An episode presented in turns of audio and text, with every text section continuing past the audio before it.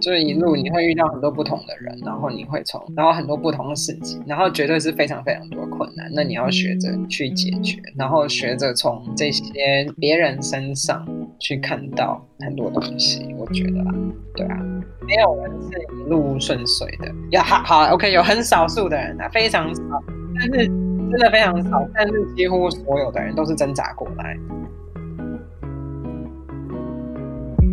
Hello，大家好，我是雨欣，欢迎回到聊音乐。那今天聊音乐 feat 的访谈单元呢，我们邀请到的来宾是贝辛 Felicia。也许有些听众已经读过她的文章了，没错，她就是那位《换日线》专栏里热爱音乐的科学家，也是脸书专业坐在神经科学与音乐的角落看世界的作者。那么跟大家简单介绍一下 Felicia 的背景。她在英国剑桥大学取得工程硕士，然后在伦敦大学取得神经科学硕士，之后到德国汉诺威系统神经科学中心取得博士学位。虽然 Felicia 是一位认知神经科学家，那她同时也是一位热爱音乐的业余钢琴家。呃，那她固定呢会受邀到欧洲各地的音乐厅表演。那目前呢是在德国灵长类中心担任博士后科学家。那本集内容呢，我们会跟贝心聊一聊他是怎么样走上这一条音乐科学的研究之路，也会跟大家聊一聊一个认知神经科学家对音乐治疗的看法，还有他学术生涯的一些甘苦谈。那么大家准备好的话，我们就马上进入今天的访谈啦。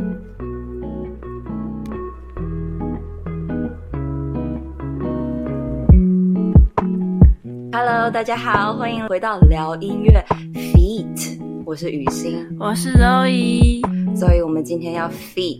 一个金头脑，对，对，很荣幸可以邀请他上到我们节目。真的，我真的是超级期待今天的访谈内容。虽然这是第二次访谈，一切都是我的错，是我的错。我先跟大家说，因为我们其实之前呢已经请我们今天的来宾跟我们聊一次，然后我们大聊特聊，聊得非常开心。结果录完以后。得了，我把我们的那个录音软体的东西 cancel，一切就不见了。但是我们的来宾就呃，就是给我了第二次机会，然后又再来一次聊音乐。那我们就呃，请我们的来宾介绍一下他自己，跟大家打一下招呼。Hello，大家好，我是贝心，很高兴来到聊音乐。谢谢贝心，没问题。其实我觉得聊音乐跟我做主题还蛮有相关的，所以我很高兴可以。呃，有这个机会在这边跟两位聊聊。那我本身是一个工程师，然后后来变成甚至是神经科学家，然后我自己本身也很喜欢钢琴，很喜欢音乐这样子。就是非常的酷的一个背景，真的就是很全能，科学跟艺术都有占领到。对，所以其实一开始要访问背心，其实是 Zoe 哦，就是 Zoe 就有一天就跟我说，就哎哎、欸欸，你有没有 follow 这个粉丝专业？他就先传 Facebook 的粉丝页，嗯，对，他就说，哎、欸、哎、欸，我想访问他。我说啊，我也是粉丝，对 吗？对，谢谢我们两个就就是有种粉丝心情，就说啊，他会答应吗？他会不会？他会不会拒绝？然后我就还在这样想的时候呢周宇就马上传讯息了。哦，他答应了。对，还好你们有决定有传讯息。我上次聊的非常开心。哎呀，就是没有存档到而已啦，酷酷。我们会非常好奇，呃呃，或者说非常想要。访问 Felicia 就是因为你的背景真的是非常的特别，然后跟我们两个一定有重叠的地方，就因为我们都学音乐嘛。但是呢，你的背景又非常的理工 科学，科学家出身，嗯，就另外一个世界的感觉。我是反过来，我是从理工的背景，然后音乐算是我的兴趣，然后后来才把它合在一起。然后你们的话是本来是音乐，然后后来就走到了治疗，这样比重比重是不一样的。对 对，去了解音乐跟去接触音乐的体验，就真的是很不同哎。今天就要来探究一下到底对，而且 Felicia 的那个 Facebook 粉丝页叫“坐在脑神经的角度上看音乐”，然后我们就要来请教一下那。你到底看到了什么东西？真的很有趣。Felicia 为什么想要成立这个粉丝专业呢？刚开始是因为，其实我用脸书已经用非常久了，嗯、然后我偶尔就会在我自己个人的脸书上面分享一些东西什么的，嗯、哼哼然后就越来越多朋友就说：“哎，你为什么不开个专业啊？嗯、还是写写文章，然后更多人可以看到这样子？”因为大家都喜欢喜欢转发你的文章嘛，一开始 没有转发，大家可能就起哄吧，然后觉得很好玩，对啊，然后我想说好啊，开就开，没有关系。嗯、然后，而且我比较想要把一些我觉得可以跟大家分享的东西，跟我自己私人的脸书分开来，这样子做个分别。所以那时候就开了这一个专页。这样子，然后你们也知道我分享事情非常杂，就我觉得很有趣啊！谢谢，不嫌弃，不嫌弃。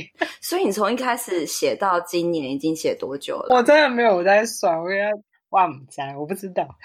我记得我 真的还蛮早就看到你的。在换日线，换日线上面看到的。对，一开始我好像从换日线发发现你，然后从换日线就拉到最下面，想说这个作者是谁，然后作者的那个内栏就附上那个粉丝专业，就呃脸书粉丝专业，然后我就点进去，然后就开始发了。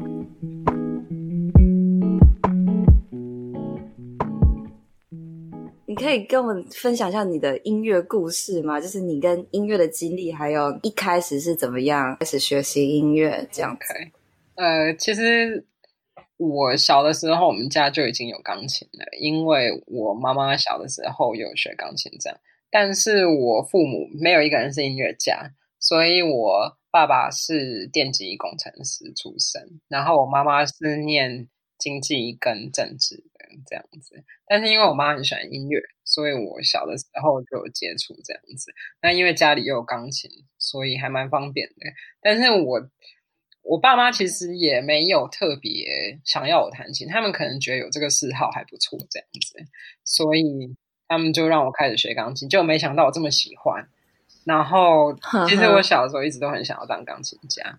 但是我爸妈对，因为他们都不是音乐家，嗯、然后他们一直觉得说，如果当钢琴家以后会非常辛苦，所以他们就一直说，那你就当嗜好就好。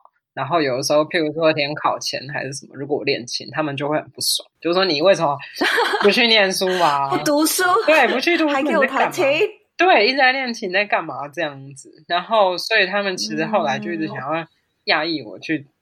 做弹琴这件事情，对，练太多琴，嗯，对啊，所以所以刚开始其实是这样，然后所以我那有一段时间我就跟音乐越走越远这样子，但是因为我真的很喜欢，所以大学的时候我终于。可以离开家里，然后回到自由之身，然后 想做什么就做什么的大学生。对，然后就又回到音乐，所以我大学的时候又恢复练琴比较多的时间，这样，然后一直到我出国以后，就就可以做自己想做的事情，就慢慢的又把我学的东西。跟我的兴趣又慢慢再结合在一起，这样。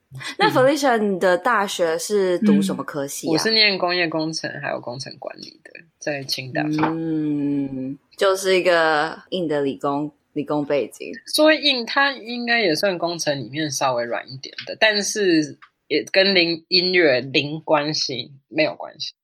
完全没有关系，对啊。所以就是在教室课堂里面是读着这个工程的书，但是在教室外面就是在琴房里面练着。学的时候，我弹不少普威高飞、普威高飞普、巴朗克，好有活力哦！他真的 玩的很难呢。对，因为喜欢。那真的是像音乐系的学生会做的事情。不过其实我那时候是加入清大的钢琴社。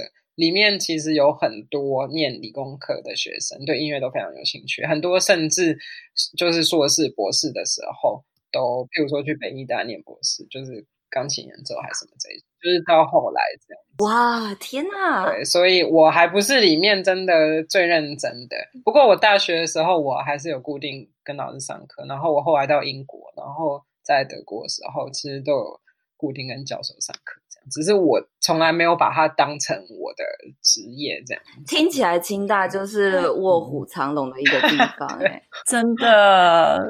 对啊，我我真的是不算什么，真的，我认识很多比我厉害的人。所以清大其实有一一大群 Felicia，你知道吗？就是一样，科学家与音乐家。就是有一群在那个地方，很多爱音乐的科学家，很多很多，对，哇，真是太酷了，对对对对，真的。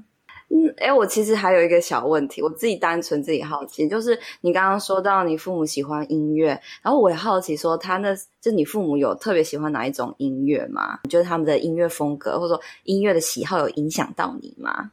没有。哦，没有，就是各走 各的这个音乐喜好。对，因为我爸其实对音乐完全没有兴趣。Oh, OK，然后我妈是非常有兴趣，但是呃，就接触比较广这样子。嗯，那我不知道为什么我从小就对就是西方古典音乐是最有兴趣这样子。嗯，然后而且我甚至是就是先对古典音乐很有兴趣，然后。完全没有听别的音乐，一直到我可能十几岁以后，我才开始听流行的东西。这是感觉像是你有一个有一个老灵魂 的感觉，有可能。这个描述你觉得对不对？因为我就是古典音乐，古典音乐真的很棒，它它就是一个就是比较隽永的的音乐类型。然后我觉得古典音乐细节很多，所以。你是需要慢慢去品味它的，虽然我也是从小就是是被栽培的，就、嗯、就会听 CD 啊，嗯、就是是老师放给我听这样子。嗯、那我是需要有点比较刻意、嗯、刻意一点的去听古典音乐。那跟你比较起来，你就是很自然就觉得哦，这个东西好棒，或者说它有。很丰富的内容是这样吗？那可能只要吸引到你。对，我觉得我是反过来，应该是我妈说不要再花钱，然后我是拼命的买 CD，然后拼命的买书看这样，然后她说你不要再花钱了，然后你为什么不念书？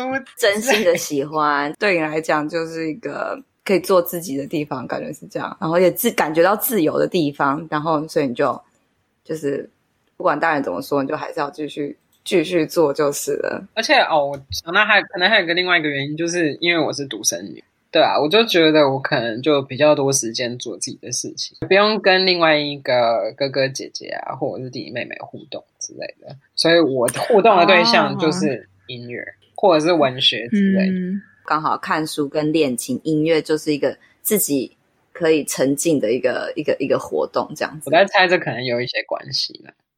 原来如此，原来是这样子的背景跟环境，所以音乐就是一直是你的兴嗜好，然后你已经决定了一个你的志业，这样嘛？完成国内的学业以后就，就就决定出国。我觉得其实这跟我呃我的家庭可能有一些关系，因为我父亲是电机工程师，然后从小的时候他就。比较希望就是也可以带给我科学上教育或者是理工上的东西这样子，然后我也一直觉得，哎，爸爸很棒这样子，所以其实我对，所以我其实心里很喜欢音乐，但是而且小的时候其实想要当钢琴家，是但是越到长大就觉得 OK，嗯，现在钢琴家的程度是，如果你小时候。还没有得一堆奖的话，那既然我已经长大，那别 来不及了，就不要当钢琴家。所以那我就继续走工程这个下去，这样。但是我的就是工程的事情，其实还是可以跟音乐有连接，这样。就出国后才发现这个连接是吗？对，所以我那时候就是呃刚离开台湾的时候，我是要剑桥，然后念呃有关震动方面的研究，在工程系。但是我那时候研究是。关于小提琴颤音的啊、嗯，心理印象学，所以对，就是工程的东西，但是已经走到乐器方面这样子，有点像是因为国外有这个做工程跟音乐结合的研究，所以才让你想要出国。嗯，我觉得是。对，就是在大学研究所的时候就看到，哎，我有这样子的研究可能性，所以你就到了剑桥，然后剑桥博士，哎，你出来就直接念博士？没有，是硕士。嗯，对，我在英国念两个硕士，然后在德国念博士。对，嗯，所以我刚开始其实我对脑一点研究也没有，然后尤其是像是嗯，就是心理影响学或者是 psychophysics，我我不知道中文怎么说。就是这这方面的东西，是把脑还有知觉当成一个黑箱这样。对，他没有直接去的研究脑里面的变化或什么的。所以我刚开始对脑是一无所知，然后我是到第二个硕士的时候才开始接触。神经科学方面的东西，对。然后博士的时候，我做的脑显影的技术，其实都还是很需要工程或数学的技巧。好像真的是很多这些研究都是出国后，然后才有发现新大陆的感觉。嗯，不过也可能因为我大学的时候真的是很坏的学生，嗯，我可能大学的时候就可以发现的事情，然后一直到出国以后，才哎，原来。搞不好在台湾就已经可以发现，谁叫我自己在那边练琴，所以我就什么都没有发现，这也是有可能的。但是后来就才发现，对。但是我觉得这两个都是你要的，就是大学时候的练琴生活，跟知道说想要研究科学与音乐的领域，这两件事情都是你想要。但是当下，我觉得好好的。享受这个为音乐系的大学时光是一件超棒的事情。就是那时候是很很享受，没有错，是不是？我觉得听起来你真的很喜欢你那个 大学在清大当一个为音乐系学生的生活。对对，没错。然后大家就是，其实我们那时候常常有双钢琴啊，嗯、或者是四手联弹，哇，就交很多朋友。然后午餐的时候就一起吃便当，然后听一些唱片啊什么。就是美好的大学生活。啊，对，没错，真是对，所以我觉得那时候好好享受这段生活，不知道未来要干嘛也是没关系，这超棒的，就是就是在当下，没有想过，对，It's OK，想是一个是一个过程，反正你现在已经正在经历了，你 已经都知道一切了，对啊，而且也是我们这个敬仰的对象，对啊，真的。想太多，拜托。我真的很喜欢捧我们的来宾，不好意思。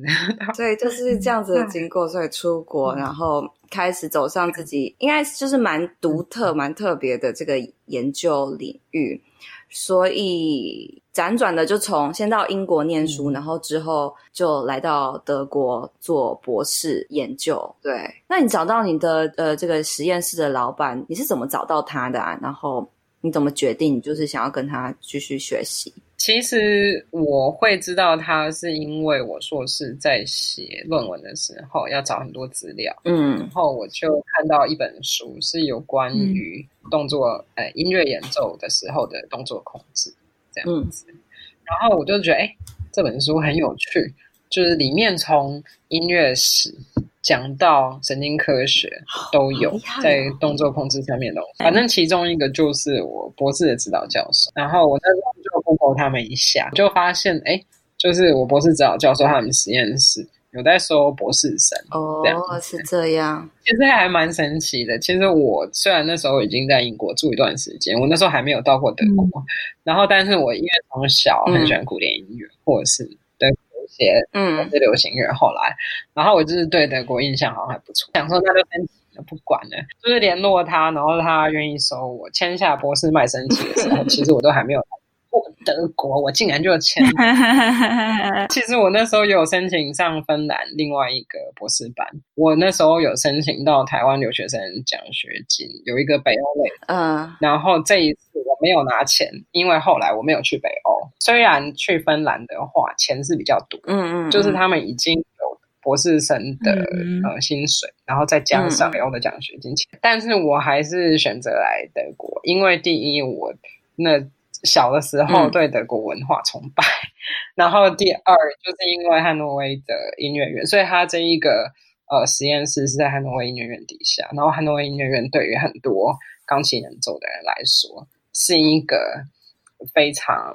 崇拜的地方，所以我那时候想说，既然呃世界世界上很多地方都可以念神经科学，那汉诺威音乐院就是可以念，然后又可以呃用钢琴家来做实验，然后还可以顺便在学校听音乐会，跟里面教授上课，有一种一鱼三吃的感觉，有没有？所以对对对，真的，一石二鸟，对对对，一鱼三吃可以比较好，真的。啊，所以我那时候就想说，那我就去汉诺威，虽然可能去芬兰就是钱比较多。但是在德国，我快乐很多。对，一开始算是对德国生活，汉诺威音乐学院有个满满的期待，然后来到这边的生活也是跟你期待想象中差不多吗？其实还蛮像的，就跟我想象我要的生活其实很像，而且真的是我这辈子练琴练的最爽的 的时间。对。环境好，对，就是好山好水，然后然后八点以后店家都全关了，对，所以让你很很专心的练琴，对吧？我常就是电脑在那边呃在处理资料的时候，然后我就去练琴，因为实验室里面就有很很棒的钢琴这样子，然后所以我常常晚上都还待在那边一边工作一边练琴，旁边不会有邻居。抱怨这样子，所以非常开心，对，真的是非常享受练琴，嗯、每天练好练满。我觉得这也是德国吸引很多音乐人的原因，哎，真的是因为他们的古典音乐，然后还有这边的大环境，嗯、所以只要喜欢古典音乐、古典音乐的人，或是有这样子背景的人，呃，很容易不小心就跑来这边，真的。Felicia，你可以稍微介绍一下你最后选择德国这边实验室，他们的研究专门的主题是什么吗？或族群？这个实验室它有一个很大研究主题，就是音乐家肌肉张力不全。这一个研究室它本身也是一个 outpatient clinic，这些音乐家他们可以挂号。然后来看病，然后来的时候就顺便给我们做一下实验。这真的是一个很特别、很特别的地方，就是真的是从你的文章我才知道，哦，原来这世界上有一个音乐家的诊所，这是职业伤害嘛？音乐家有音乐家的职业伤害，但是从来没有一个专门。嗯、据我所知，在台湾就就是没有。还有别的国家有这样的 clinic 吗？还是只有汉诺威这个、啊嗯？美国有几个医生是看音乐家很有名的这样子，但是他们都是。看音乐家的专家这样子，哎、欸，感觉台湾很需要哎、欸，比如说职业交响乐团啊，我们医生来一下一下，对，对啊，如果你在听我们聊音乐的听众的医生，说不定这个也是 一条可以去走的路，因为对于音乐家，这就是他的那个职涯呀，就是你你要演奏，你就是需要有有对肌肌肉有一个非常非常高的掌控度，但如果这已经是不是你的心智可以掌控，这个是生理上的问题，那你真的是需要医疗的协助，哎，真的是需要科学家来来帮忙这样子。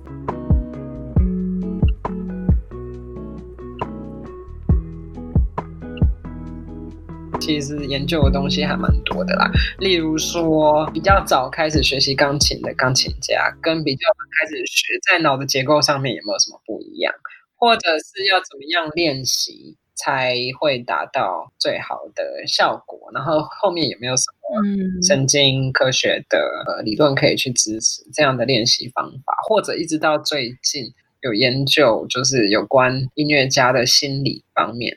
所以心理就是很，其实很多方面都都有研究啦。对，嗯，哇，你刚刚讲的那些问题，我都好想知道答案哦。你知道答案吗？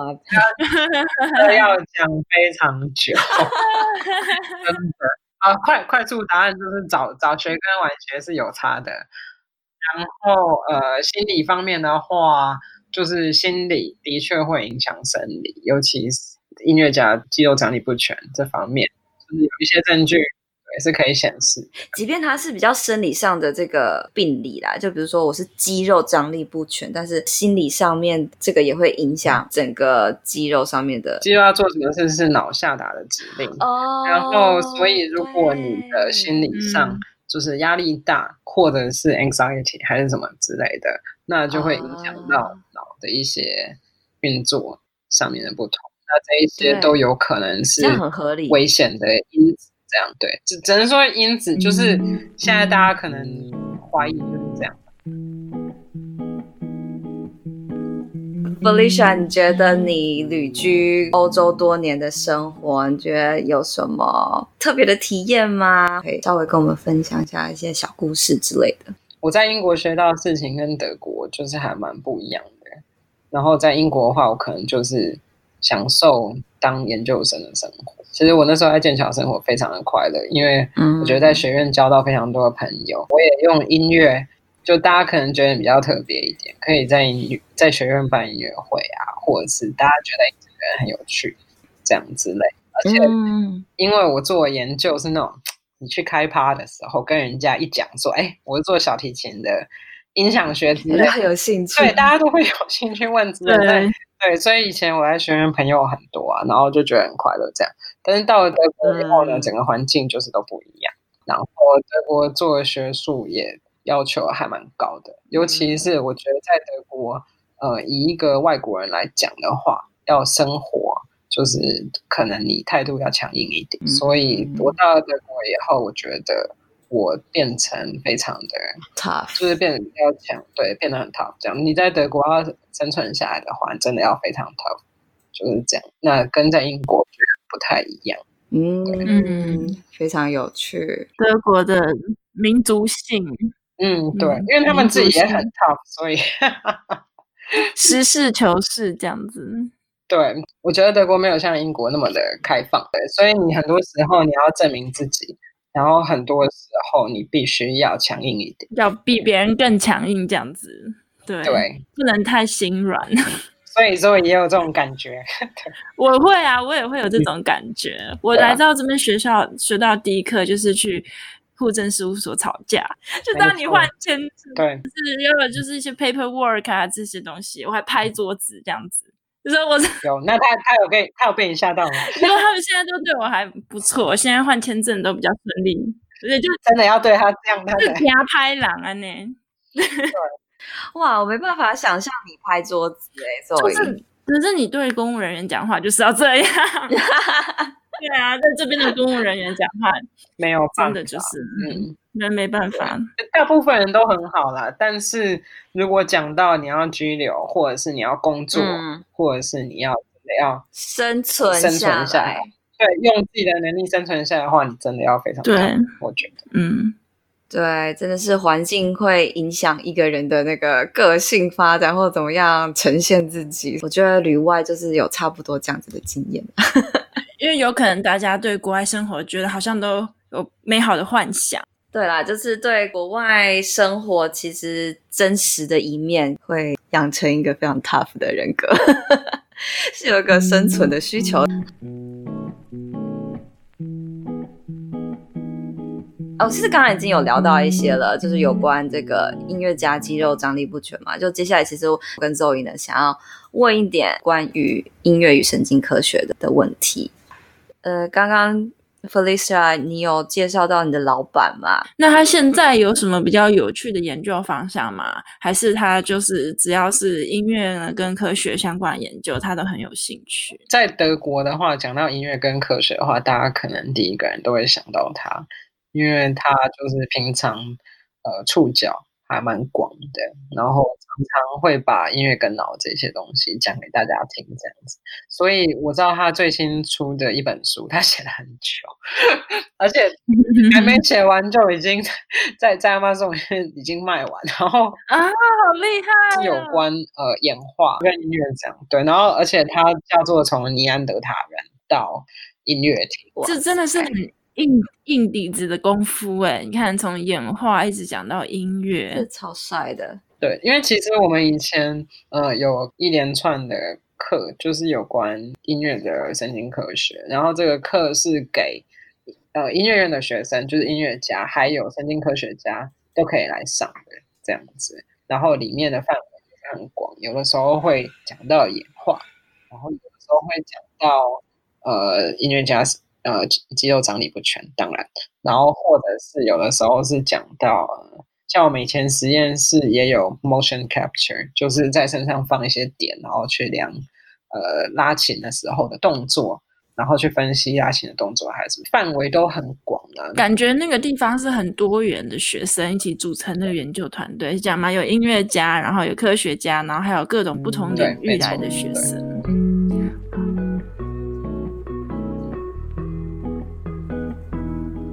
比较好奇的就是，就是你的老板 Alton Miller 他的背景到底怎么样？我很好奇他是怎么样一个人，然后呃，他怎么可以做那么多有关就是音乐的科学的研究？这样，他本人是一个医生，所以他以前就是从医学院什么这样开始，但是他也是一个长笛演奏家，然后钢琴也弹得很好。如果我没记错的话，他应该有长笛演奏的硕士这样子，应该是在弗莱堡那的。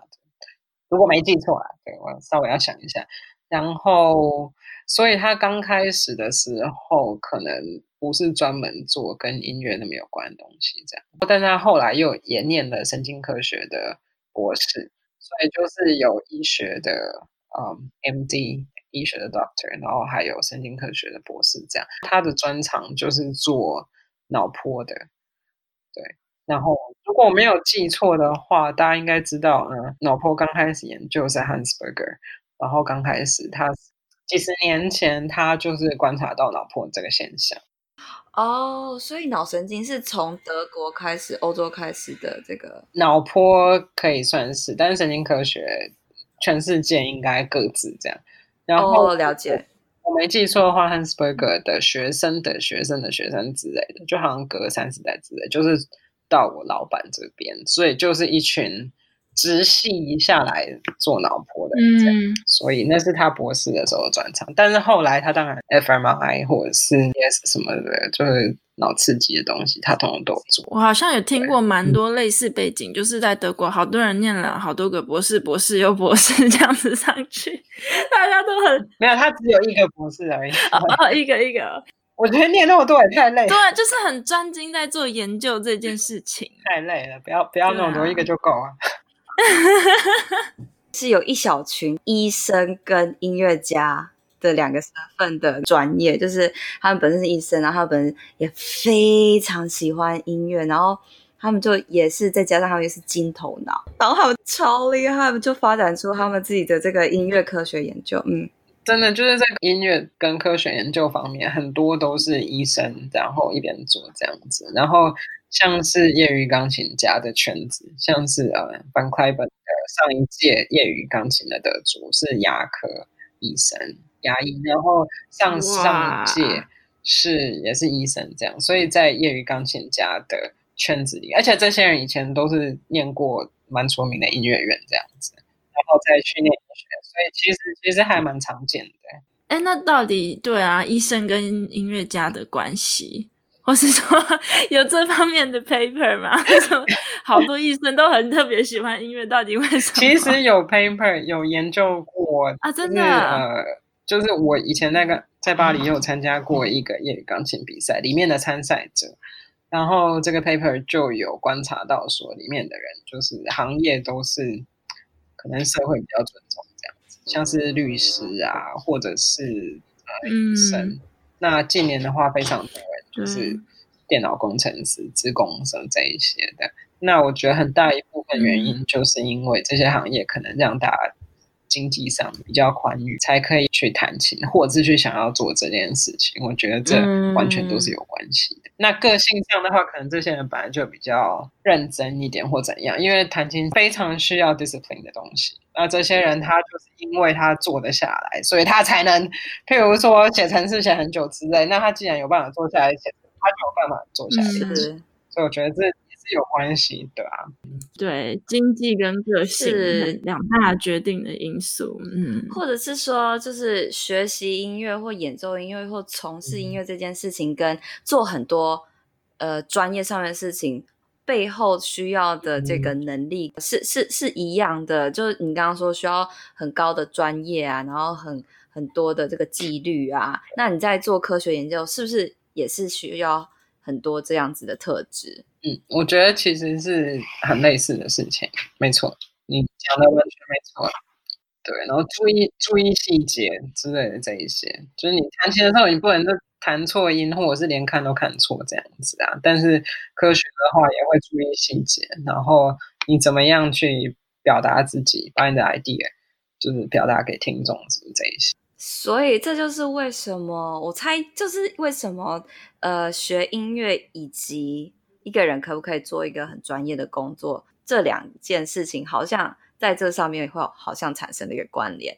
然后也是说，为什么音乐治疗师们会想要以演奏音乐或学习音乐这部分来做治疗，因为音乐这件事情就是可以开始训练你这些，比如说专注的能力呀、啊，嗯、然后呃还有自己的纪律啊，然后等等等等这些就可以拿用来治疗使用。这样、嗯、没错，对，常常是一个很大的目标.嗯，真的，所以人家说学音乐的小孩不会变坏，就是这样子哦。要做一个一个很 cliché 的结尾，但我觉得这个很合理吧。对，对于念博士这件事，Felicia 有什么？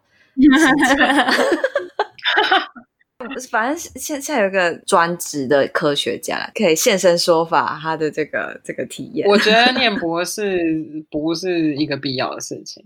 第一，这一点非常清楚。然后第二个，念博士的人没有特别厉害，他只是我这样讲好了，念博士不一定要天才才可以来念。如果有些人很认真之类的，他也是可以念博士，绝对有博士可以念。然后第三个，在德国念博士的话，算是一个你要做学术工作最基本、最基本的训练。Oh, 所以念完博士以后呢，你的研究人生才刚开始。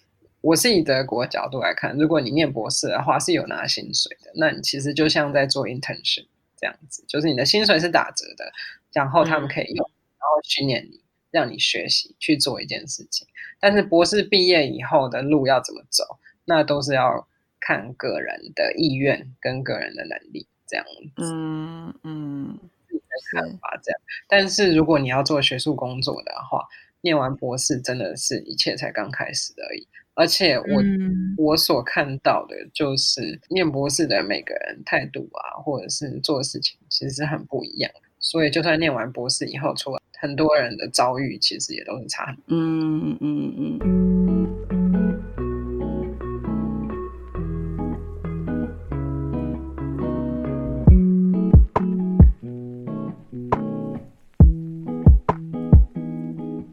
去对这条路的这个想象，觉得有差距很大吗？就是你原本想象的自己的职业选择，然后跟现在已经成为一个就是研究人员、科学人员。第一个，如果你真的很想要以后当教授的话，你最好大学就开始要有计划，然后要有野心的去做很多事情。对，那我从来没有想过自己。要做学术研究，嗯嗯、老实说，对，那我可能就是我喜欢做什么事情，我就去做，对。但是这样子的话呢，我其实这是博后很多很多人共同的问题，因为博后的生活都比较不稳定。就是我以前的文章有说到，就是学术研究比较呃，可能每次合约都是几年几年这样，然后你还要换国家做，换地方做什么。就比较不稳定，这样。那我以前是完全没有去想过这件事情，但是这些东西，我觉得其实大家要好好考虑这样子。但是我身旁那一些，就是还蛮年轻的时候就成功，然后可以当教授，顺利的当教授，这是非常困难的事情。可以顺利这些人，他们从大学的时候。就已经有计划再去做这件事情。嗯嗯，听起来是说未来的职业想当教授的话，博士他算是一个门槛，是一个必须，但是它不是一个保证，就是说你读完你就可以一定可以找到教职。哦，差很多。念完博士当教授的人好像只有百分之二还是多少？非常少，真的是很低耶，非常非常低。所以一般人都会去做别的事情。嗯嗯嗯。因为其实能做到博后的话，很多事情其实是可以做的，对啊。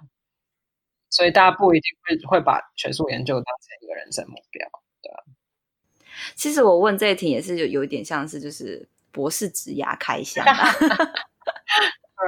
就是好奇说，哎、嗯，是怎么样的一个动机会一个人会想要念博士？嗯、那对我来讲，很明显可能是哦，你想当教授，所以你可以来念博士。但其实听像听到你的分享，还有一些其他也是也是有念博士的朋友分享，就是说，那其实当教职跟读完博士这个距离，其实是差很远，差。然后除了差远以外，你还呃还要靠一些运气，是不是？就是。呃，你的领域刚好你的研究是不是刚好一个一个学校正在找的教职机会啊，或者是你可不可以拿到你的就是这个 funding 就研究的基金之类的，都都是跟着环境变动很多，然后就也就简单来说就是你的运气这样子，很难。很努力的人都很多啊，大家都很努力，那运气对啊就不一定了，所以你要从。也是努力的人这么多，然后也是有能力的人，中间要怎么讲，拔萃这样，出类拔萃这样子是非常困难，真的很多影响的因素。那所以就是刚刚你应应该也就是也跟我们讲了一下，就是那你真的找到自己一个要念博士的理由是一件非常重要的事情，因为这个变动太大了嘛，没有东西是保证的。那你要念的时候，你就是知道自己为什么而念，然后。就是你刚刚说到你喜欢这个东西，那我那时候真的就是喜欢，我没有想很多，就只是喜欢，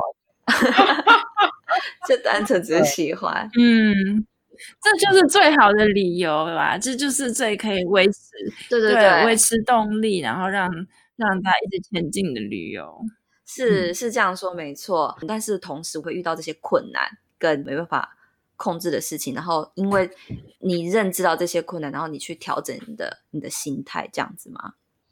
对，这一路你会遇到很多不同的人，然后你会从，然后很多不同的事情，然后绝对是非常非常多困难。那你要学着去解决，然后学着从这些别人身上去看到很多东西。我觉得啦，对啊。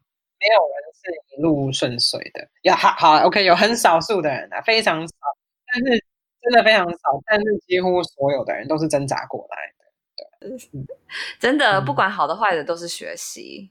嗯、那这边就是想要跟大家分享一下我看到的一个 quote 啦，然后我也就是自己喜欢，我想要分享给大家，我觉得可以稍微。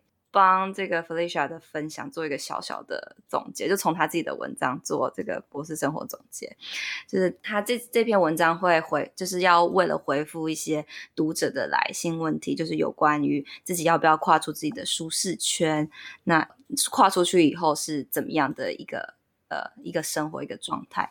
然后 Felicia 他就回答说：“我觉得最困难的事情。”其实不是跨出去，而是在一个自己喜欢的环境定下来，然后找到安定舒适的感觉，然后对自己未来的生活做好准备，感到安心，这样子。所以呢，我会把那个文章链接也放下去，大家可以去再更感受一下博士的生活。谢谢你分享的。就是大家都披荆斩棘的走出去，跨出去，然后呢，要怎么样找到一个喜欢的环境定下来，这也是另外一个课题。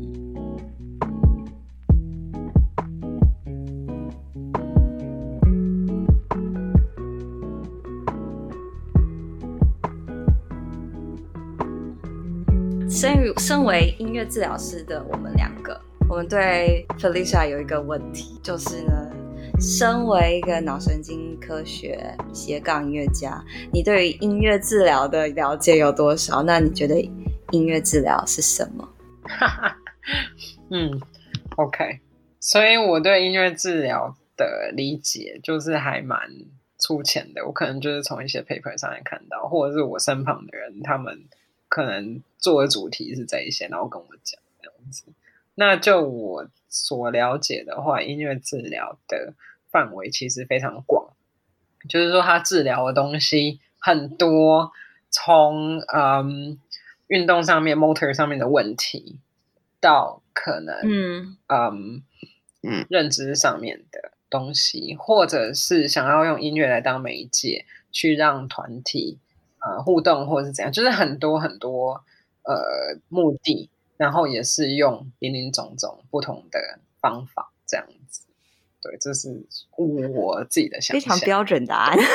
然后我们每次都在想说，身为音乐治疗师要怎么跟大家讲什么是音乐治疗，或者说音乐治疗的定义是什么？你可以去上，比如说协会音乐治疗协会看他们定义。可是如果比如说把美国音乐治疗协会定义搬到台湾去，那我们也是又要做一些文化上的调适。所以这真的是一个很困难的问题耶。我觉得基本上来说，就是说用音乐或者是音乐的演奏当成一个媒介、嗯、或者一个介入之类的，然后去达到某种真的，这很那个定义之类的啦，之类之类的之类的。对，他们还讲到要经过训练过的人员来操作啊。嗯、对啦，对啊，当然要训练过，因为是音疗音乐治疗协会啊，所以 对对。就是我上次有寄给你连接看，其实，在鄂图曼土耳其帝国，他们那时候也有他们自己所谓的音乐治疗，所以那时候的病人，对他如果呃，就是病人住院的话。他们会鼓励病人去听呃喷泉的声音啊，或者是医院里面都有住院的乐团之类的，可以让病人去听这些音乐。然后他们认为说，这对健病人健康都是有帮助的。住院乐团听起来好酷哦！只是想说，他们就是这不只是西方的一个概念。对，是是这样说没错。因为我们其实很常的在讲都是西方音乐治疗，为什么会有这么特定的这个定义？其实就是因为它是从西方音乐治疗的脉络下来，很多文化下面都有音乐治疗。中国搞不好以前嗯自己的方式，嗯有就是中、嗯、中国也有中国的这个音乐治疗理论，嗯、然后鄂图曼鄂图曼土耳其帝国他们自己有自己的看法。嗯，那是看欧亚交界处吧，土土耳其算是个欧亚交界处，我觉得这还蛮有趣的，有音乐家住院在院在医院里面。对啊，大家听音乐这样子，大家觉得有有益健康。嗯。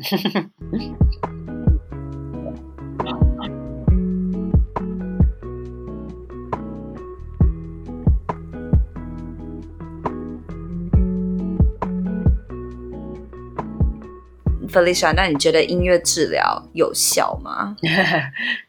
我个人觉得，因为音乐治疗的范围这么广，然后里面呃，其实很多科学研究都是有有去研究到底有没有效这个问题，所以对于每个不同的疾病做出来的研究结果是不一样的，对，然后对每个方法对做出来结果也是不一样，但是。本人是觉得说，音乐治疗在某些东西上面的确是有效的，那就是因为说音乐治疗是需要你非常多认知能力才才可以达到一件事情。就譬如说弹琴需要，嗯，你需要对读谱，然后你需要重复，或者是怎样什么，对，你要结合很多，然后或者甚至跟他人互动，还是怎么这一些。对，是是，对你还要诠释这个这个作曲家的这个这个想表达的意思，这样子。还有社交，嗯、对社交之类这一些，然后或者是因为音乐跟呃大脑 motor function 的东西有非常紧密的关系，就是嗯 monetary 的方面的东西跟嗯很相近，嗯、所以你说在运动。上面的障碍这一些，那我相信它可能就是一定的功能这样。但是你不能跟我说可以治癌症之类，那这就差太嗯，对，那这个就差太对。然后，而且这一些研究，呃，不只是说音乐治疗有没有效，应该是说音乐治疗比较别的方法是不是真的是更好的方法。譬如说，只有听有声书，或者是我不知道打球，whatever，嗯，玩游戏。对，是不是一个比较好的方法？说你用可以用很多不同的方法去探讨它到底有没有效，或者是不是一个最好的方法之类的。见仁见智。对，但是我自己是认为，在某些方面的确是一个好的选择。对，真的应该是说，嗯、刚刚那个 Felicia 的分享呢，又让我就有打开我的。思考方式、思考模方向啦，就是说，因为音乐治疗师，身为音乐治疗学生的时候，我们也是读很多音乐治疗研究的 paper 嘛，这样子，嗯，然后就渐渐的发现，学习读 paper 以后，我才渐渐的发现，就是这个研究法、研究 研究法、研究方式其实是参差不齐的，嗯、就是有时候，嗯，你觉得这个 paper 其实没有写的那么严谨，那其实你知道它中间那个。变换因素很多，或这个这个这个去做治疗的这个环境上，就是太多因素没办法去控制。Factor，对，所以我们还需要更多的研究。对对对对对对，那那就像你刚刚说的，就是有时候其实，那你这个部分没办法抓的这么紧，这个科学研究方那比较说这个是不是比起那个比较有效一点，或者是对对对，这有很多。种方式可以去去思考音乐治疗研究的方法，这样子。不过不管怎样，反正我觉得应该是无害的嘛。所以，对，那那我讲真，因为有一些东西，搞不好你做了比比不做还惨呢。所以，对啊，绝对无害的、啊、音乐的，对啊。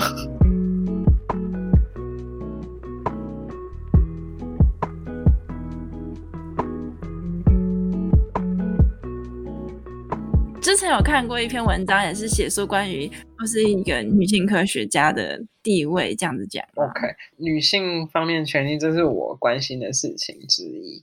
当然，最大原因就是因为我就是一个女的。对啊，这个也是还蛮特别的一个身份呢。因为基本上我们都觉得好像科学界很 很又又白又难呢、啊嗯。我觉得其实科学界，嗯、呃，就以神经科学来讲的话。男女比例大概是一比一，是差不多的。Oh. 但是呢，能够当到大的，呃，很多真的是又白又难。对啊，是，对，真的是这个样子，真的很传统。嗯、对啊，不过神经科学的女生比例已经算高了。像如果你念工程的话，嗯，常常。女生是极少数这样哦，神经科学已经算是比较就比例比例比较平均一点。嗯嗯嗯。那你觉得你现在比较常会为女性科学家发声的议题，你觉得你比较关心的是哪个部分？我觉得很重要一点就是，当大家当到念念到博士或者是到博后，都差不多到了可以生小孩的年龄，差不多。那我觉得要怎么样在这么艰难的研究环境下，可以有办法生小孩，度过这个小孩两岁的时期，然后一直兼对，然后你还要兼顾学术上的发展，这个对于女性来讲，这是一个非常不容易的事情。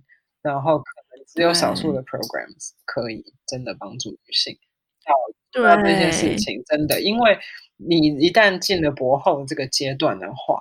大家所期望你的是，你一年至少要发一两篇 papers，不然的话，以后就没有人会理你。可是你如果要怀孕生小孩的话，怎么可能在这种环境下面，甚至自己组一个新的实验室这样子？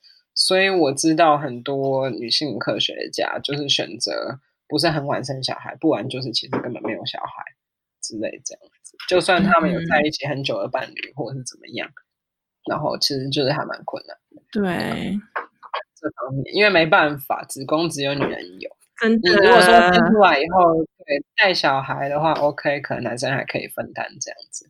但是真的，这中间生理上怀孕上的过程啊，也是要十个月啊，然后也是对，然后不舒服，然后或者是生小孩以后要喂奶，还是要就是照顾什么，都是女性。不管你另一半男的有多体贴，女性总是要分担比较多。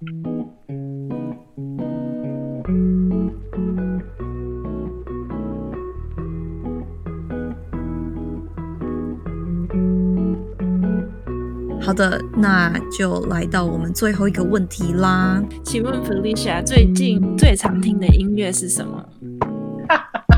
OK，所以，呃。我有的时候，譬如说阴天啊，下小，小雨的时候，我就喜欢听拉维的《三重奏》，因为我觉得可以带给我很多灵感。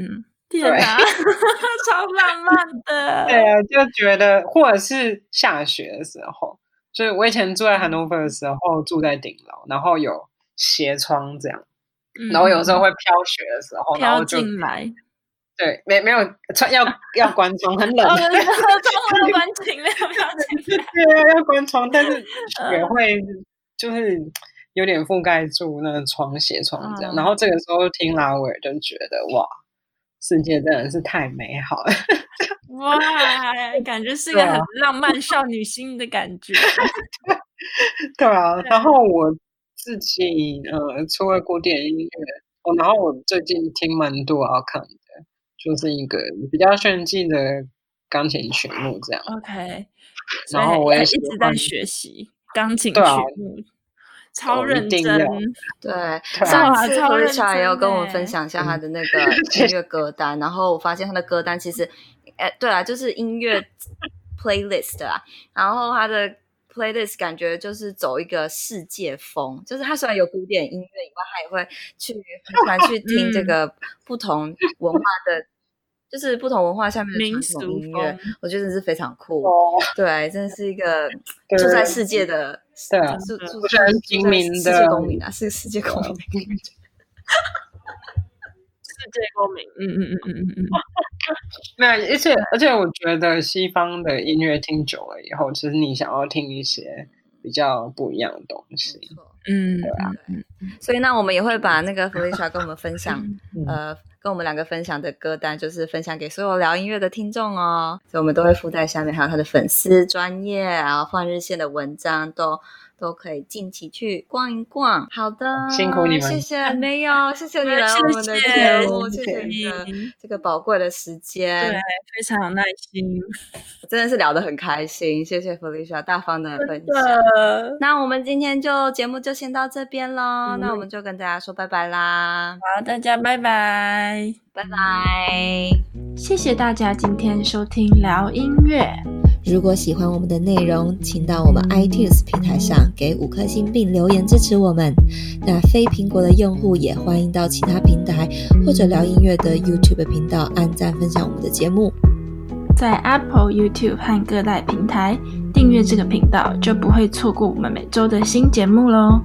有任何想法或意见的话，也欢迎在平台上留言给我们。